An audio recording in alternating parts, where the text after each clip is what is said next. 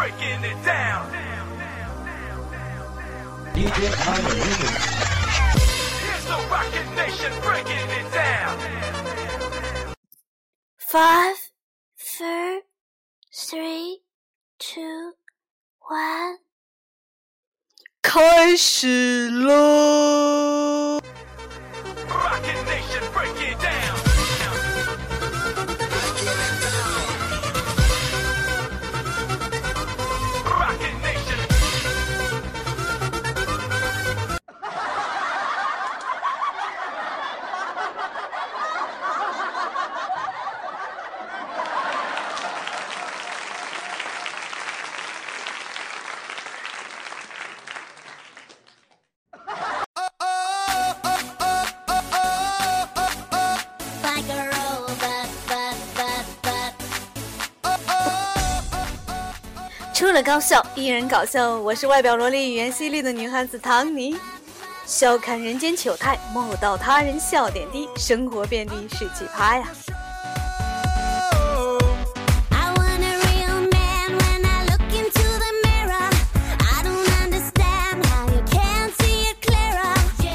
现在呢，高考结果呢已经陆续的出来了。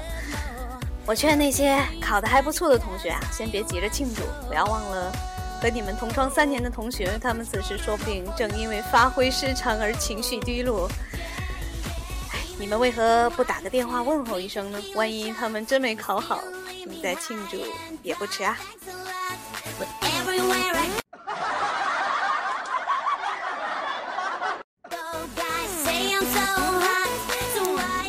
我读书的时候呢，一直纠结是上北大还是上清华。事实证明，我想多了。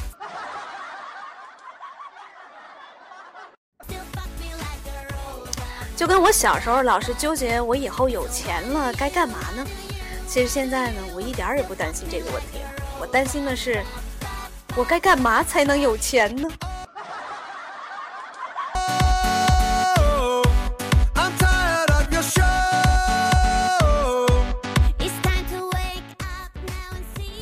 说到赚钱呢，其实够花就行。我虽然不会赚钱，但是我会省钱啊。比如前两天我看上了一台兰博基尼，太漂亮，我就一咬牙一跺脚，不买。哎，我这一想，我这省下了好几百万呢。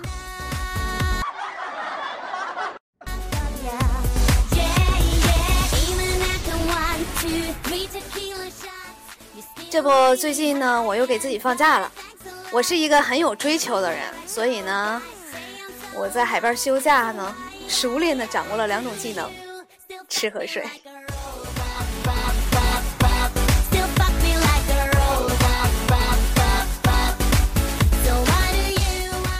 爱猫性的咖喱说呀，六月不减肥，七月徒伤悲。可我要说，七月不减肥，四季难有吹；七月被晒黑，一年徒伤。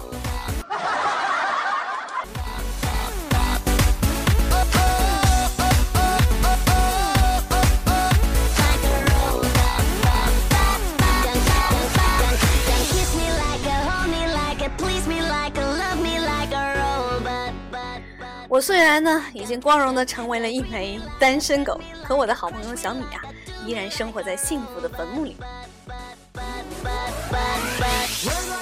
这个月呢，小米她老公出差了好几天，那天啊，小米就给她老公打电话，她说：“老公啊，你啥时候回来呀？”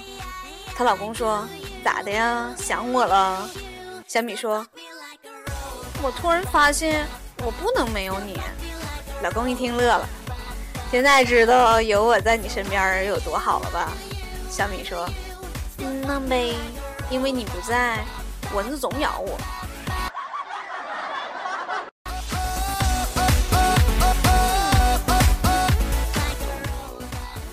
小米啊，有一天跟她老公吵架了，然后呢，她就给她老公拉黑名单了。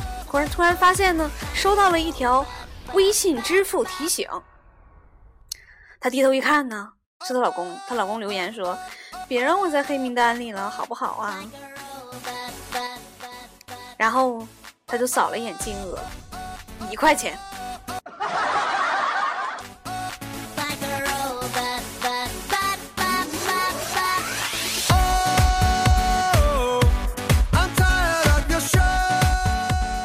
后来她老公说：“以后咱俩别吵架了，吵架就像拔河，小米就问：“你是说一边放手，另一边就会受伤吗？”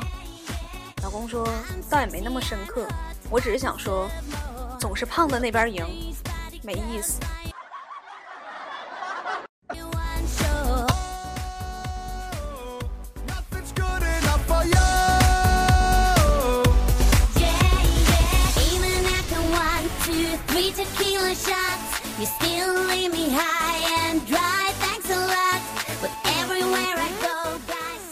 都说呀，这是一个拼爹的时代。我的一个姐妹儿也是靠着她爹资助，已经在北京买房了。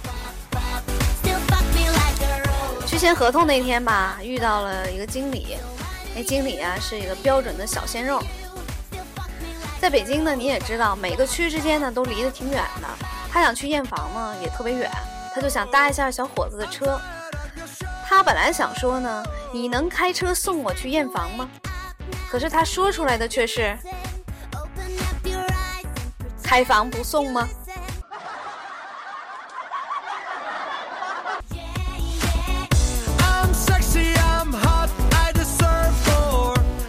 开开开开开开什么玩笑！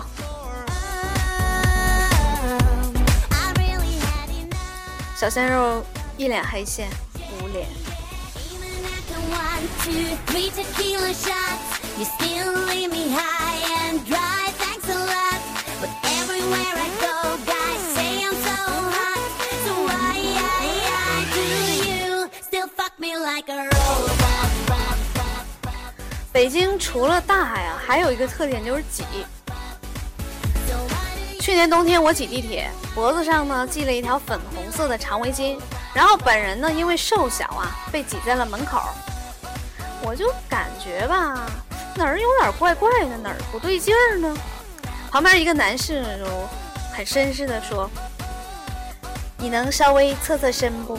我说：“大哥，我也想侧点身，可是你看。”然后我们的目光就同时集中在了门上，我的那条围巾此时正好卡在门缝里，宛如一面旗帜。正在烈烈风中迎风飘扬。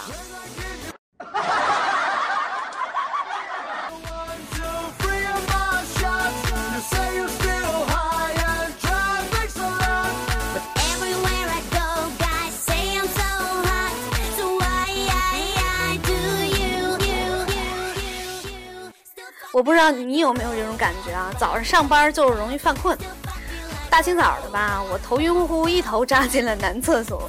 过了一会儿呢，进来一男士，他看了我一眼，连忙说：“哦，对不起啊，我走错了。”然后他一转身就去了旁边。之后，只听见里面传来了一声尖叫：“流氓！”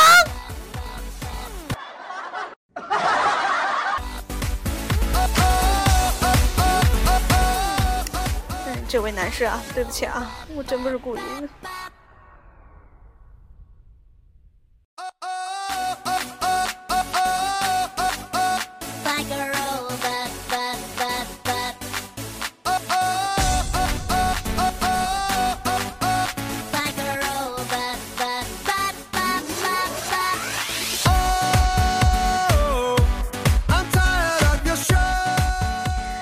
真是一朵奇葩呀！活了二十多岁，该出糗时就出糗，出糗不可怕，糗别糗到家。连起来这四句的字头就是我生活的总结啊！活该出糗。好了一首好听的歌《奇葩》送给大家，谢谢。